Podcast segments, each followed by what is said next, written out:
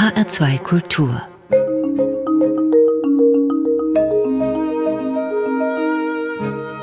Doppelkopf am Tisch heute mit dem Unterwasserarchäologen und Forschungstaucher Dr. Florian Huber. Gastgeber ist Hans-Jürgen Mende.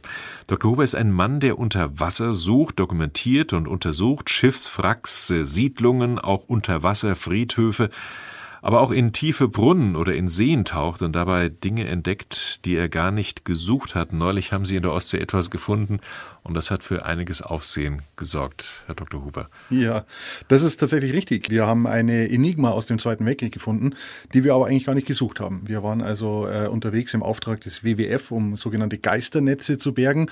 Das sind herrenlos umher treibende Fischernetze, die nach wie vor weiterfischen, in denen sich äh, Seevögel oder äh, Tiere, Fische, wie auch immer, verheddern äh, können, die aber auch später zu Mikroplastik zerfallen und dementsprechend suchen und bergen wir diese Netze schon seit drei Jahren.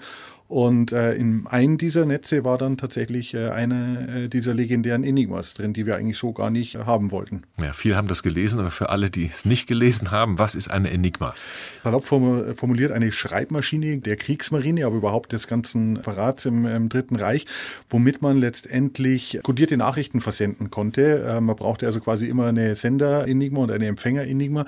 Und so konnte man ja taktische äh, Besprechungen durchgeben, taktische Funksprüche durchgeben, ohne dass der Feind mithört, was aber tatsächlich der Fall war. Und das macht das Ganze so interessant. Also die Engländer waren eigentlich fast äh, an Beginn des Krieges in der Lage, diese verschlüsselten Enigma-Sprüche immer wieder mal abzuhören. Die haben sich dann auch immer wieder mal geändert, aber sie konnten das immer wieder äh, abhören. Zum Glück, muss man sagen, denn es gibt tatsächlich nicht wenig Historiker, die davon ausgehen, dass der Krieg bedeutend kürzer war, weil die Engländer eben genau wussten, welche Taktik die Deutschen zum Beispiel im Atlantikkrieg mit ihren U-Booten angewendet haben und dementsprechend auch darauf reagieren konnten. Die Deutschen ahnten nicht, dass die Engländer das entschlüsseln können? Überhaupt nicht. Also selbst in den 50ern, 60ern war das denen noch äh, nicht äh, bekannt. Dönitz hat irgendwann mal sein Memoir angeschrieben. Ich glaube also in den 50ern, Großadmiral 60ern. Dönitz, der die genau, Marine, der, genau, der Marinevorstand. Genau. Ja, der Befehlshaber der Kriegsmarine.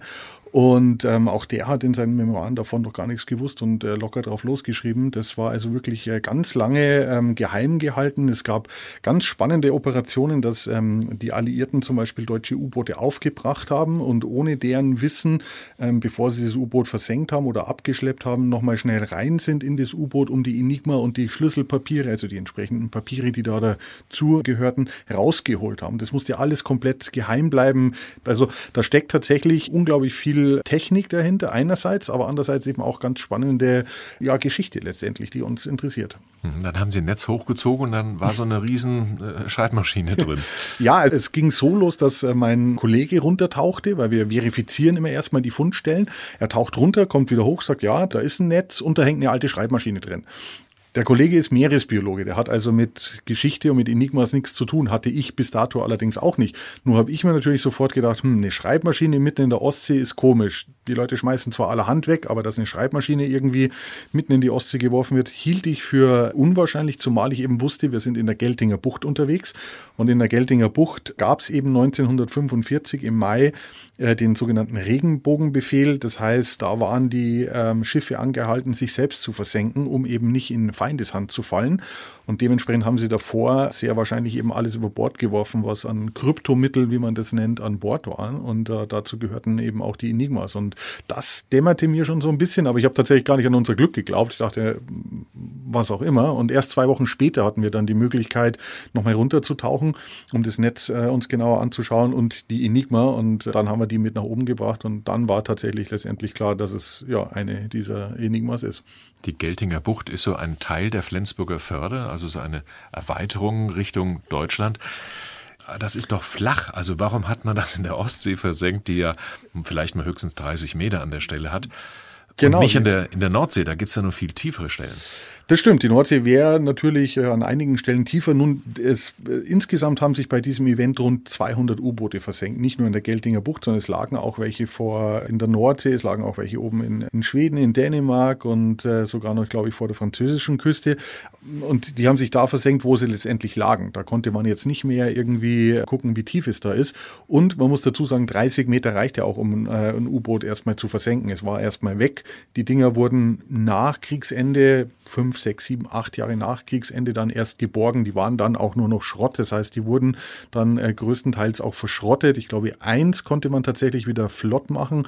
Das heißt heute Wilhelm Bauer und liegt als Museums-U-Boot sozusagen in ähm, Wilhelmshaven wo es besichtigt werden kann. Ja. Aber alle anderen äh, ja, hatten letztendlich nur noch Schrottwert. Also so gesehen hat die Taktik schon funktioniert, dass man sich auch im flachen Wasser versenkt hat. Aber die ganzen U-Boote sind heute nicht mehr da. Also die sind tatsächlich nach dem Krieg geborgen worden. Aber die Enigma und nicht nur die, sondern mittlerweile wurden ja auch weitere gefunden und da liegen auch sicherlich noch mehr und auch andere Gegenstände, Schrott, was auch immer, die äh, die Besatzung letztendlich über Bord geworfen haben. Ja. Wilhelm Bauer heißt das deswegen, weil Wilhelm Bauer in Kiel das U-Boot als System erfunden hat. War übrigens ein Bayer, wie man vom Namen her schon äh, erkennen kann. So wie Sie der, der auch. Sich mit, fand ich ganz witzig, dass sich der mit, mit dieser U-Boot-Technik so beschäftigt hat. Das hätte ich auch jetzt eher irgendwelchen Norddeutschen zugeschrieben. Ja, ja.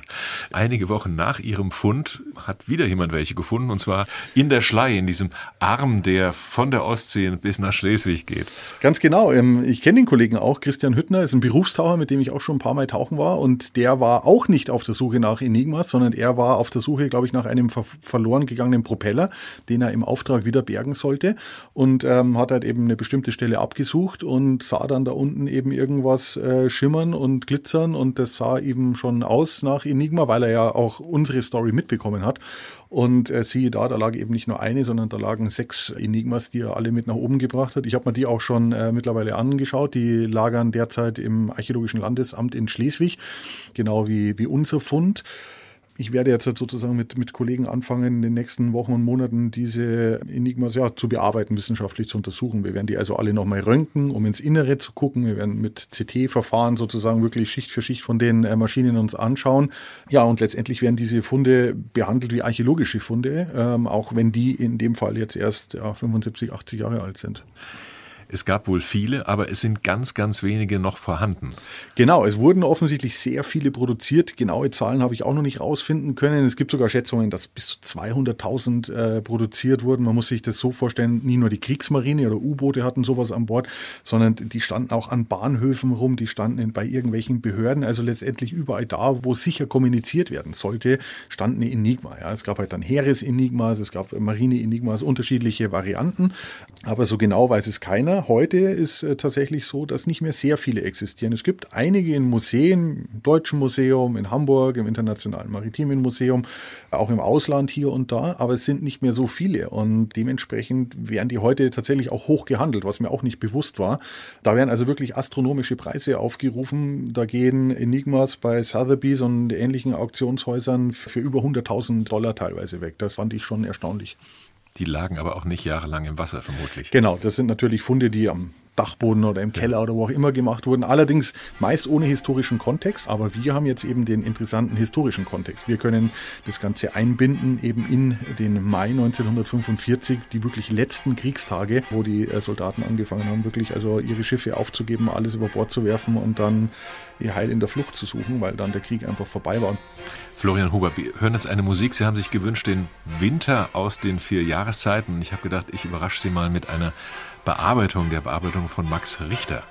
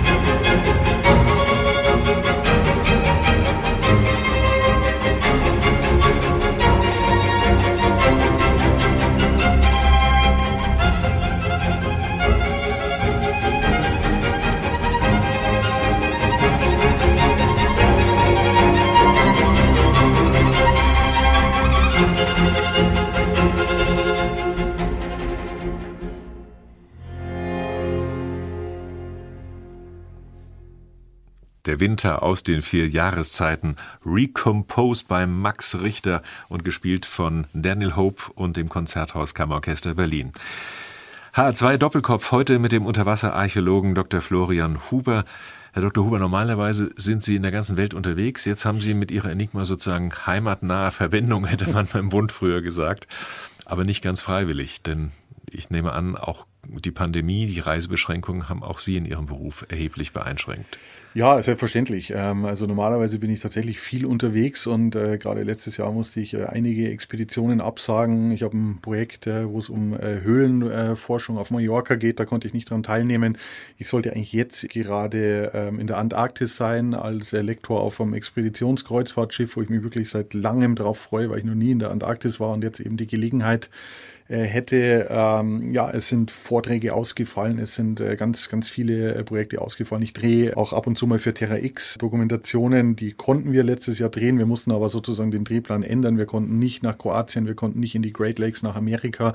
Stattdessen waren wir am Walchensee, meiner alten Heimat äh, südlich von München, was allerdings sowieso geplant war. Dann sind wir in die Schwäbische Alb gegangen, in eine Höhle, waren dann noch einmal in Schweden und ansonsten in der Ostsee, also tatsächlich in heimischen Gefilden. Und ähm, ja, das macht macht uns das Leben natürlich schwer, weil, weil wir normalerweise wirklich viel unterwegs sind, sein müssen.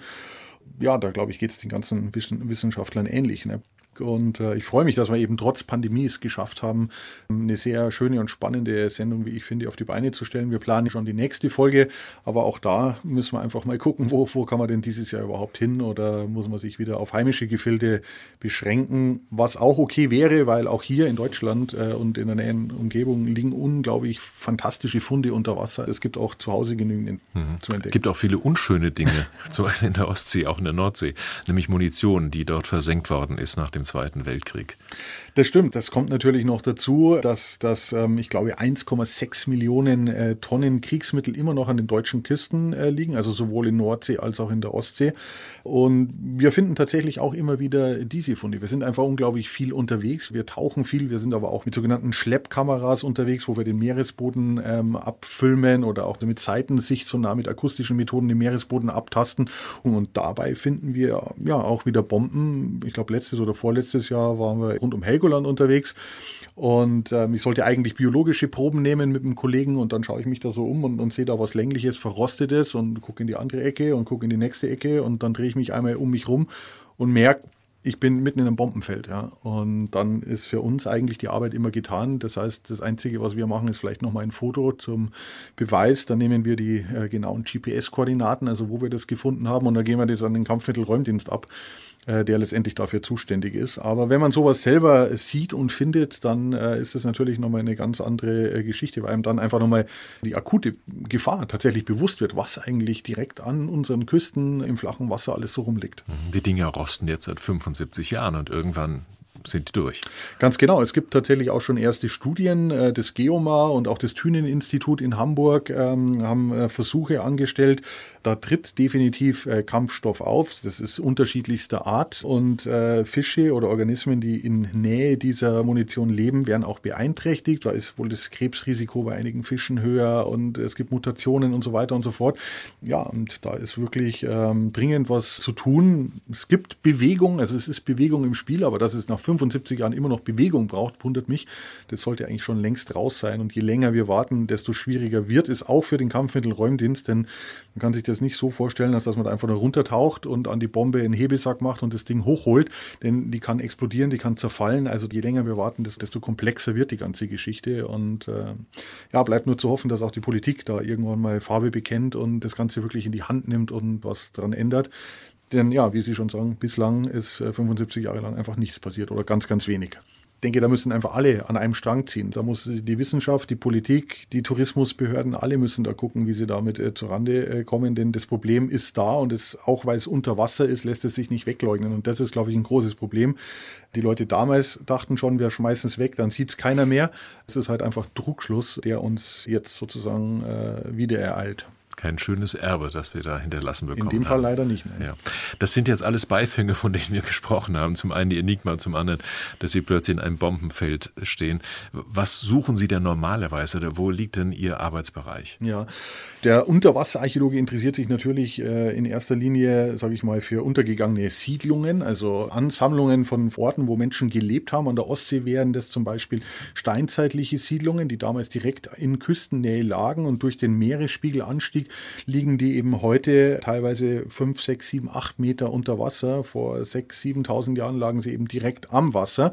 Wenn wir da runtertauchen, wenn dann da ausgegraben wird, dann bekommen wir also einen fantastischen äh, Blick in die damalige Zeit, was eben steinzeitliche Siedler hier an der Küste gegessen haben, was sie gefangen haben. Dann können wir wieder Rückschlüsse ziehen, mit welchen Techniken sie das gefangen haben.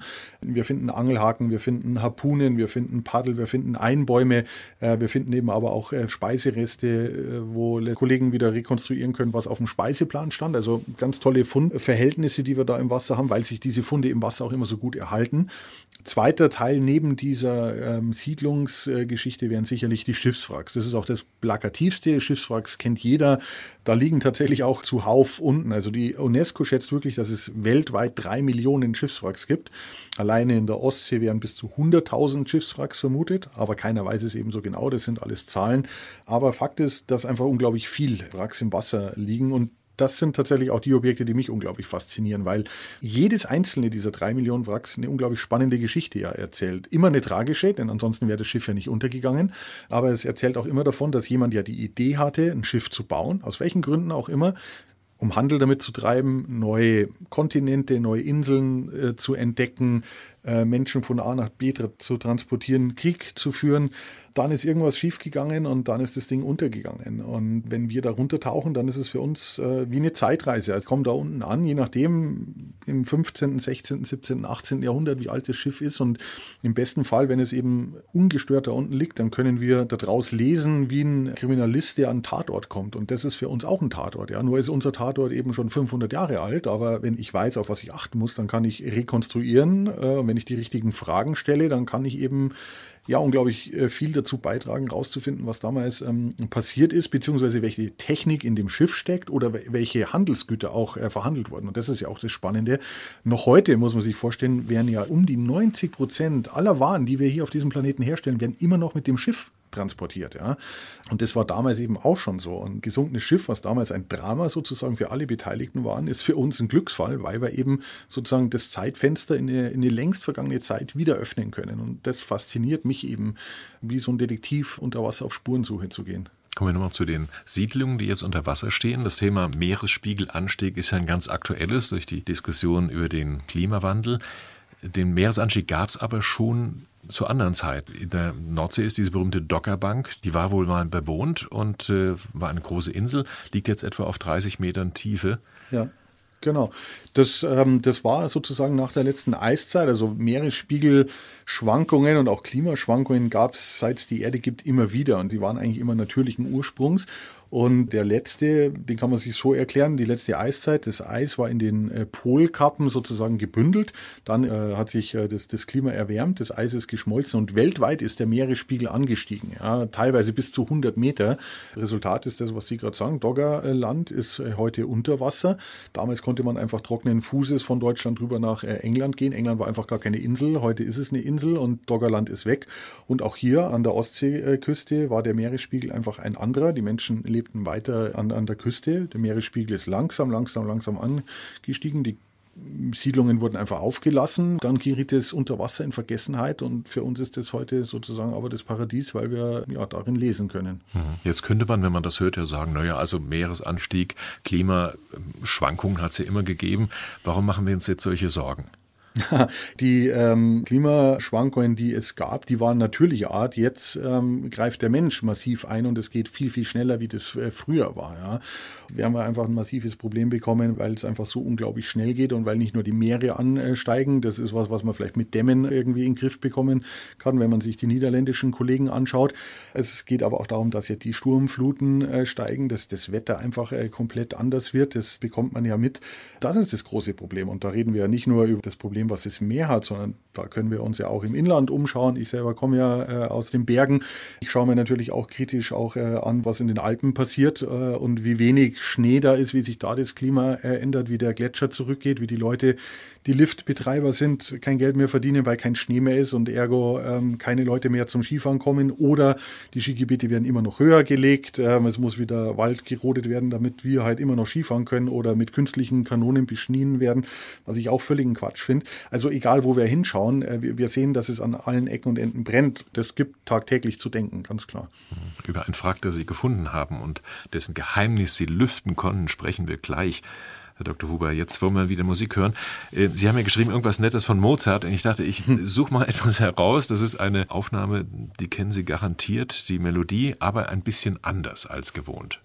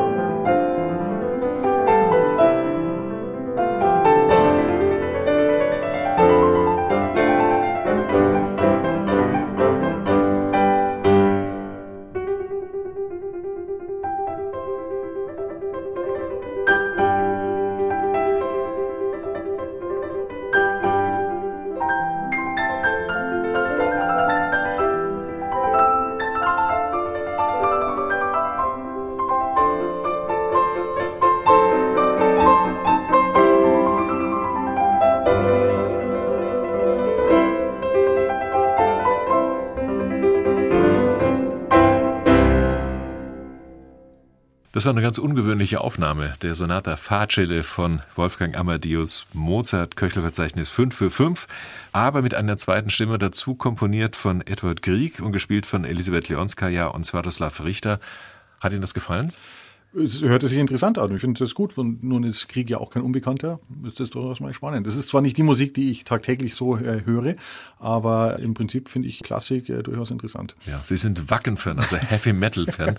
Wacken ist ja eine kleine Gemeinde das in Norddeutschland, stimmt, ja. die da jährlich so ein Festival macht. Wobei ich mir schon öfters habe sagen lassen, dass Klassik und Heavy Metal tatsächlich sehr nah verwandt sind. Äh, ganz einfach aufgrund der Komplexität. Ähm, und ganz viele äh, Bands, wie zum Beispiel auch Metallica oder so, holen sich Klassikorchester zu Hilfe Hilfe und, und nehmen ihre Lieder im Klassikmodus nochmal auf. Und das funktioniert wunderbar. Also ich habe auch einige CDs zu Hause, wo eben Metallica dann wirklich äh, mit, mit Klassikorchester kombiniert wird. Und das finde ich immer spannend, wenn da irgendwie neu und alt und ein bisschen fusioniert wird. Das äh, gefällt mir gut. Mhm. Sie hatten sich hier für HR2 Doppelkopf nämlich etwas gewünscht. Da habe ich dann gedacht, hm, das scheint mir ein bisschen zu haarig zu sein ja, klar, sicher, für einen das, äh, Kultursender. Herr Dr. Huber, ich habe vorhin gesagt, Sie haben auch mehr durch Zufall ein U-Boot gefunden vor Helgoland. Deutschland, ein U-Boot allerdings aus dem Ersten Weltkrieg, also mhm. nicht die, die wir kennen aus diesem Film Das Boot. Das war ein U-Boot aus dem Ersten Weltkrieg, erzählen Sie. Das lag eigentlich schon immer da irgendwie. Ne? Also das, das haben schon Taucher in den 70ern mal betaucht und später auch wieder.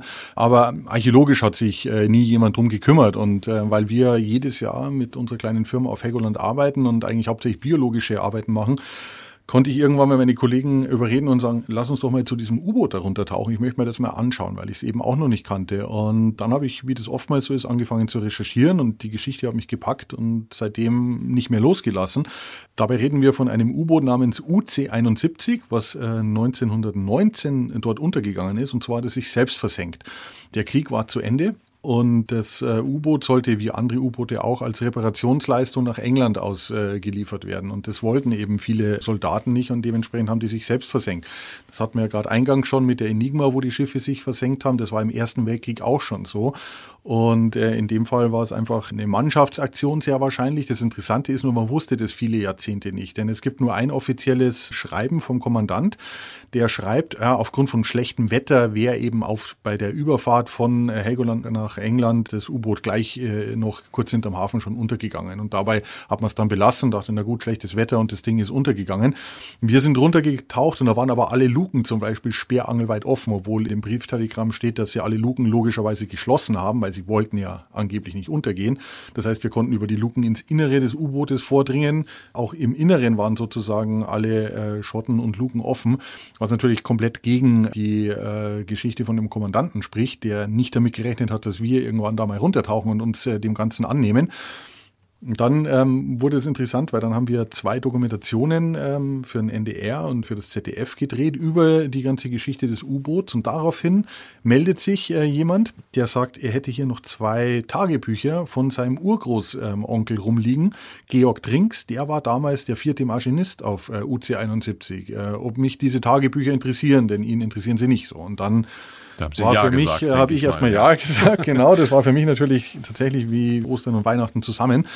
Und er hat mir die, die Bücher dann geschickt und, und bin mit diesem Georg Trinks auf Reise gegangen, denn der war 18 Monate auf diesem U-Boot und der beschreibt eben als einfacher Soldat, und das ist spannend, weil normalerweise kennen wir nur offizielle Kriegstagebücher oder Tagebücher von Offizieren, aber jetzt haben wir eben mal die Perspektive eines einfachen Soldaten und der beschreibt wirklich 18 Monate den Krieg, äh, den äh, die Jungs da unten ähm, erlebt haben, wie sie ein Schiff nach dem anderen versenken wie sie da an Bord leben, wie sie Weihnachten verbringen. Permanent diese Angst. Ähm, er beschreibt es auch, wie das U-Boot wackelt, wenn irgendwelche Bomben um sie rum explodieren.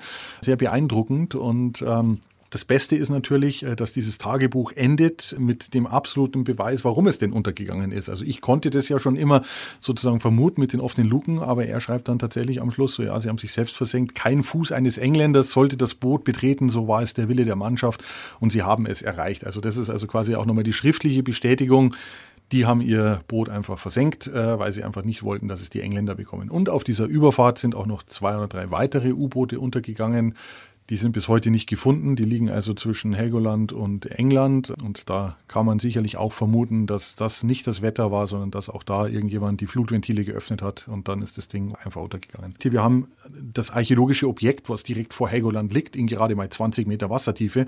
Da fahren mehr oder weniger jeden Tag die Touristenfähren äh, drüber, ohne zu wissen, was eigentlich an Spannendem wieder mal im Wasser liegt. Und dann haben wir eben dieses Tagebuch auch noch. Und das in Kombination war, glaube ich, eine ganz gute Sache, um daraus ein Buch zu machen.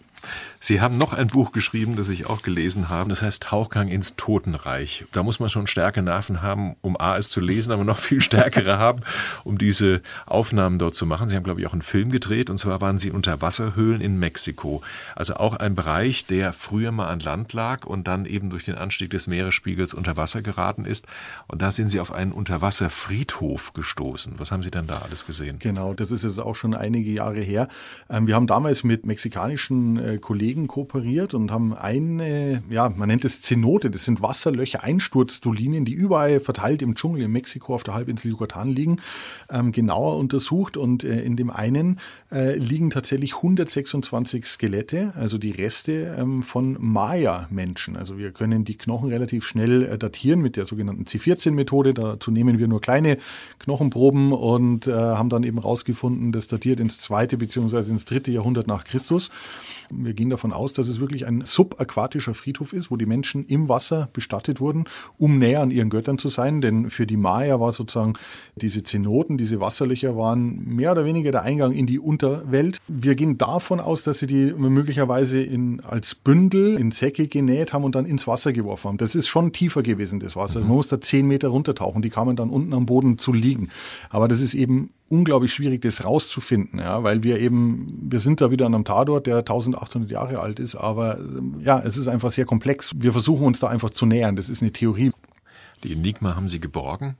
Haben Sie denn da was mitgenommen oder haben Sie das alles so gelassen, um die Totenruhe nicht zu stören? Das ist so, wir dürfen nicht überall, wo wir sind, äh, Sachen einfach mit nach oben bringen. Das, das machen wir nur in Ausnahmefällen, wie zum Beispiel bei der Enigma. Da war es ein Einzelfund, der einfach einzeln sozusagen auf dem Meer Rissboden lag. Äh, in Mexiko war es wirklich so, da nehmen wir nur kleine Proben mit und wir gehen mittlerweile in der, in Wasserarchäologie auch gerne so weit, wirklich alles an Ort und Stelle zu belassen. Denn wann immer wir was hochholen, verändern wir die Fundsituation und alles, was wir nach oben bringen und mit äh, der Luft wieder in Berührung kommt, fängt langsam an zu zerfallen. Und mittlerweile haben wir Möglichkeiten, zum Beispiel mit äh, Fotos dreidimensionale Modelle zu erstellen. Das heißt, ich kann so einen Maya-Schädel unter Wasser, den fotografiere ich aus jeder Perspektive ab mache davon 100, 200 Fotos.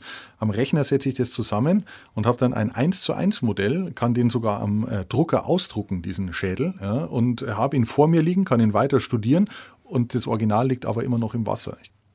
Jetzt stelle ich mir nur vor, unter Wasser, ohnehin, in einer Höhle, also oben drüber ist was.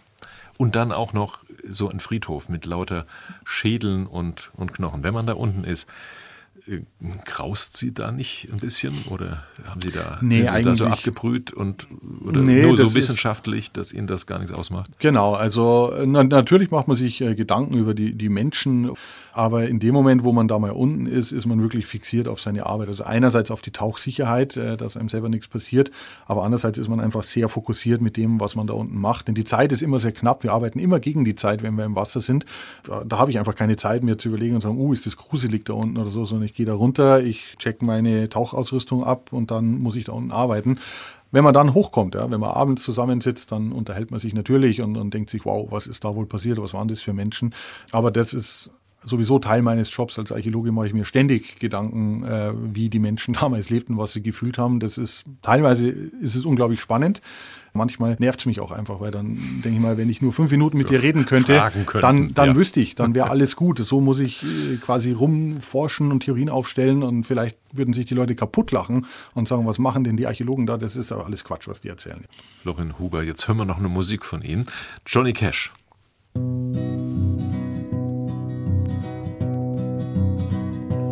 There's a land that is fairer than day, and by faith we can see it afar.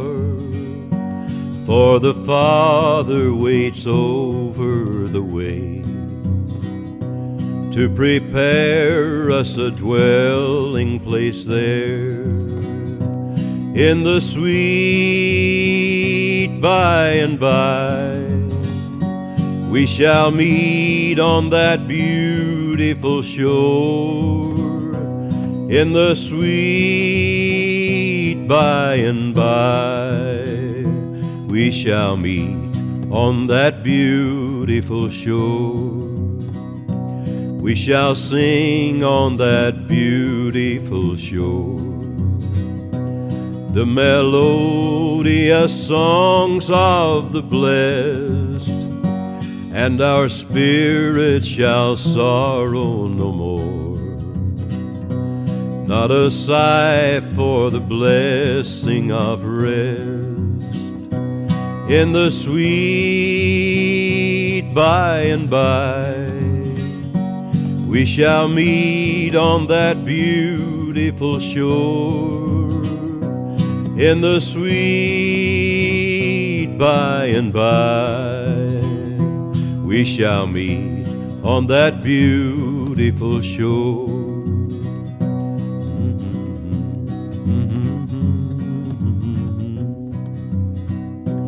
To our bountiful Father above, we will offer our tribute of praise for the glorious gift of his love and the blessings that hallow our days. In the sweet by and by we shall meet on that beautiful shore. In the sweet by and by we shall meet on that beautiful shore.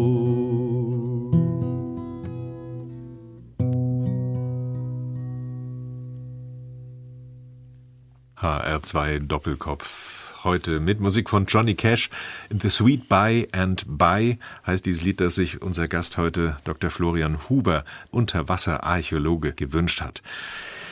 Sie wollten eigentlich mal ins Hotelfach einsteigen, habe ich gelesen. Das hat mich doch sehr gewundert. Ja, das war der ursprüngliche Plan. Ich hatte nach dem Abitur schon einen Ausbildungsvertrag in München im Hilton sicher. Ähm, ich fand Hotels schon immer äh, schön irgendwie, durfte mir meine Eltern früh reisen und konnte mir das gut vorstellen, später einfach mal ein Hotelmanager zu sein irgendwie und irgendwie auf Hawaii so einen 5-6 Sterne Schuppen zu leiten. Als Hoteldirektor vermutlich. Genau, ja, das, das ja, war so die Idee und da dachte ja. ich, gut, da muss ich natürlich erstmal das Handwerk lernen und ähm, dann hatte ich aber noch Zeit. Ähm, mein Vater sagt dann, äh, sitz hier nicht rum, sondern schreib dich heute an der Uni einfach für einen Sprachkurs ein oder mach halt irgendwas, aber häng nicht hier bei mir rum irgendwie. Und äh, dann bin ich halt mal das Vorlesungsverzeichnis durchgegangen von der Uni in München. Und das fängt mit der an, ja, als erster Stelle. Es hätte auch von hinten Zoologie sein können. Genau, nee, das, ich habe schon geguckt, was es alles gibt, aber Archäologie fand ich schon irgendwie immer spannend ganz viele finden ja Archäologie spannend. Also ich höre das immer wieder irgendwie so, ah, Archäologe bist du, ja, das wollte ich auch mal werden. Dann habe ich was Vernünftiges gelernt ähm, und dachte ich, na gut, schreibst dich für Archäologie ein und für Skandinavistik. Das fand ich auch spannend, weil ich erst ein Jahr vorher in Schweden im Urlaub war. Dachte ich, ach, machst den Schwedischkurs.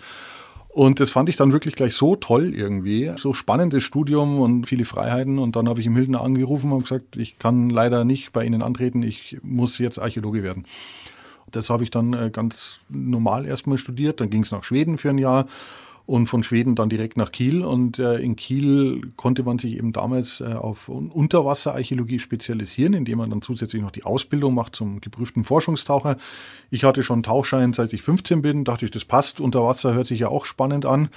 Und dann ist es äh, so, wie das oftmals ist. Man rutscht dann einfach rein und bekommt den ersten Job. Dann habe ich irgendwann als, als Dozent angefangen, habe Unterricht gegeben und ja, dann auf einmal, bis man sich umdreht, äh, macht man das Ganze schon 20 Jahre und ist Unterwasserarchäologe. Unglaublich. Und da waren Sie eine Zeit lang in der Uni, Sie haben sich dann aber irgendwann selbstständig gemacht. Warum das? Äh, zwangsweise tatsächlich, ja. Ähm, bei der Uni ist es ja oft so, äh, dass die Stellen dann irgendwann aufhören. Da gibt es ja dann immer noch das Prinzip des frischen Blutes, es muss gewechselt werden und, und so der Mittelbau wird ja nie lange gehalten. Und dann äh, sagte mein damaliger Chef, ah, Herr Huber, ich sehe Sie in der freien Wirtschaft. Und äh, damit war dann sozusagen klar, ich äh, muss mich jetzt äh, entscheiden, wechsle ich nochmal den Beruf oder ziehe ich das durch und bleibe Unterwasserarchäologe.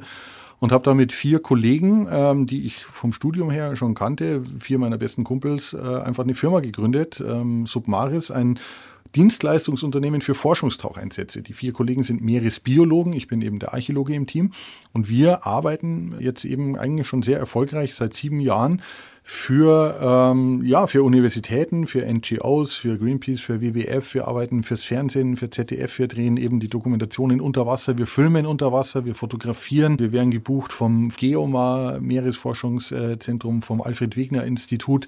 Immer wenn es um Forschung unter Wasser geht, wo einfach äh, nicht technische Geräte äh, ausreichen, sondern wo wirklich noch zwei Hände und ein Mensch sozusagen da unten sein muss, da tauchen wir runter im Auftrag und äh, machen letztendlich die wissenschaftliche Arbeit unter Wasser oder sind im medialen Bereich unterwegs. Und das ist eine, eine Marktlücke gewesen.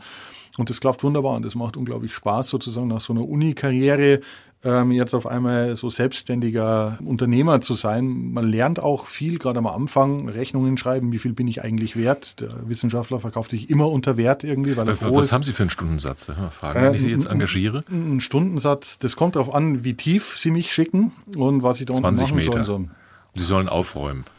Äh, aufräumen. Ja, ich sage mal so, also Stundensatz, wir haben eigentlich Tagessätze. So, wenn wir da mit unserem eigenen Boot rausfahren und drei, vier Leute sind, die wir auch sein müssen, um eine Tauchgruppe zu bilden, dann liegen wir da wahrscheinlich bei 3000 Euro oder so. Das ist wirklich unterschiedlich. Also ich wollte ja eigentlich mal Nachfolger von Jacques Cousteau werden als Kind. Mhm. Ist nichts geworden. Und zwar fand ich das immer sehr interessant, wenn der Ausgrabung machte, hatte er so einen riesen Staubsauger dabei gehabt, mit dem er dann die Sedimente abgesaugt haben. Mhm. Äh, das gibt's tatsächlich. Auch ja. arbeiten Sie damit? Damit arbeiten hauptsächlich Unterwasserarchäologen. Genau, wenn Sediment äh, wegbewegt wird, dann ist es ja wie eine Ausgrabung an Land. Nur an Land haben unsere Kollegen eben die Kellen, mit denen sie das Erdreich bewegen.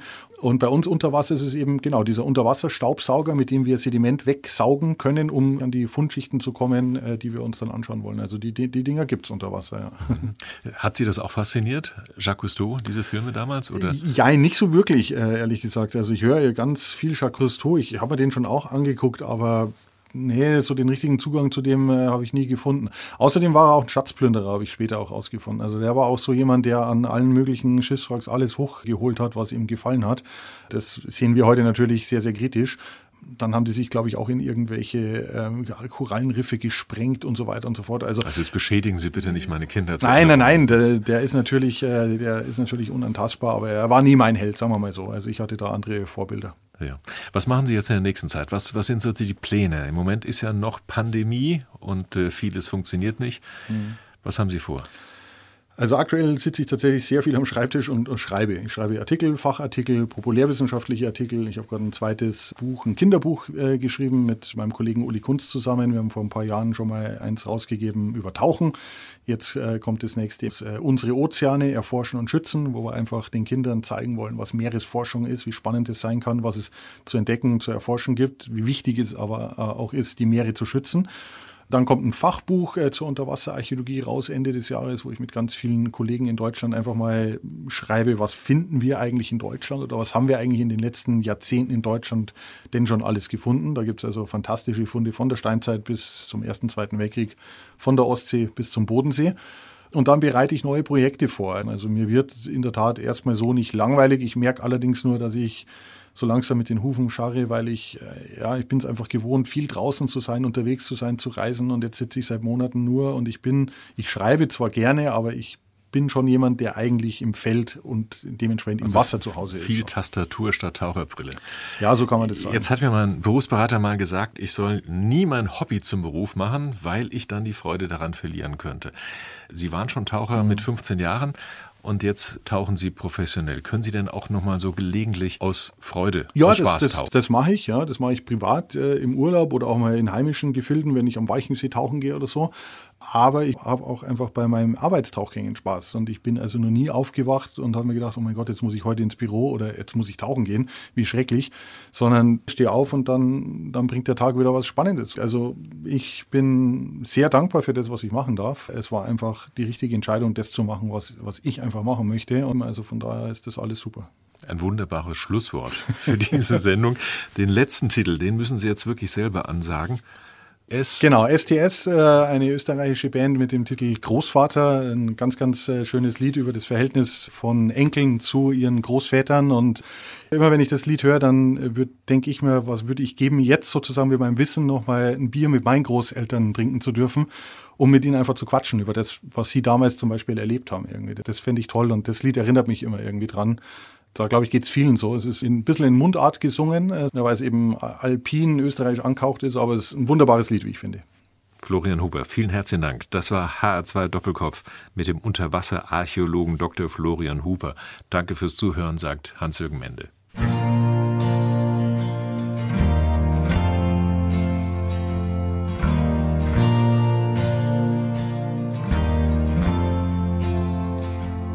Bei jedem Wickel mit der Mutter war mein erster Weg von daheim zu dir.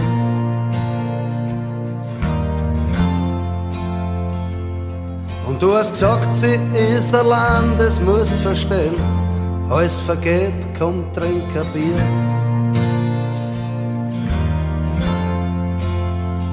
Dann hast du gemeint,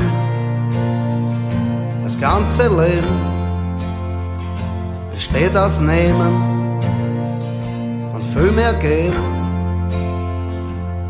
Worauf ich aus den Kosten in der Nacht die paar tausend Schilling gefladert hab.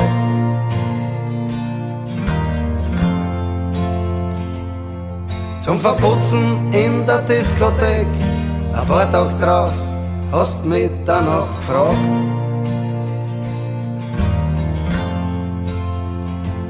Hab's bestritten, hysterisch bläht, der Blick war traurig, dann hab ich geredet. Du hast nur gesagt, komm, lass mal's bleiben, Geld kann gar nie so wichtig sein.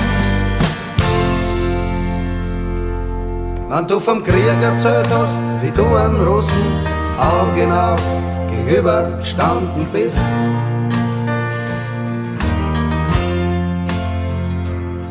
Ihr habt euch gegenseitig einen Schick am Boden, die Hand am Abzug hat zittert vor lauter Schiss. Oder deine Frau, die den ganzen Tag dir die Ohren voll gesungen hat.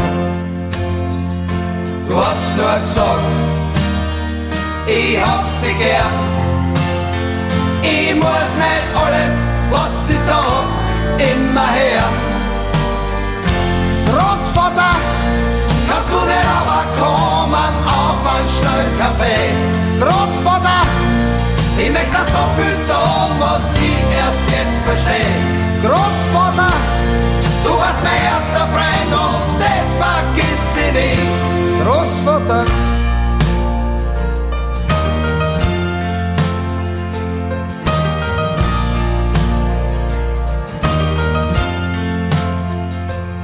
Du warst kein Übermensch, hast da nie so dann, grad deswegen war da irgendwie ein Kraft.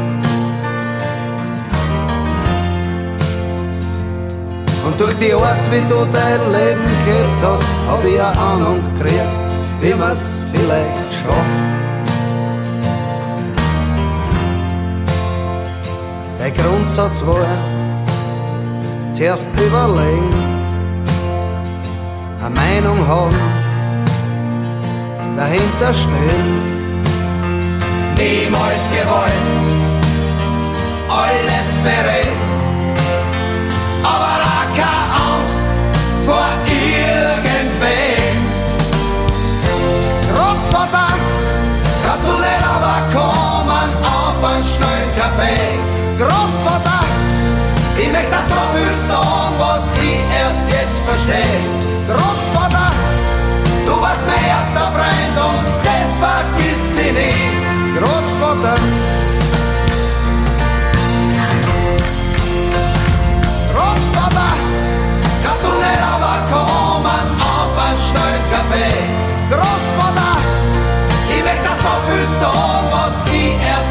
Фаштей, Господа!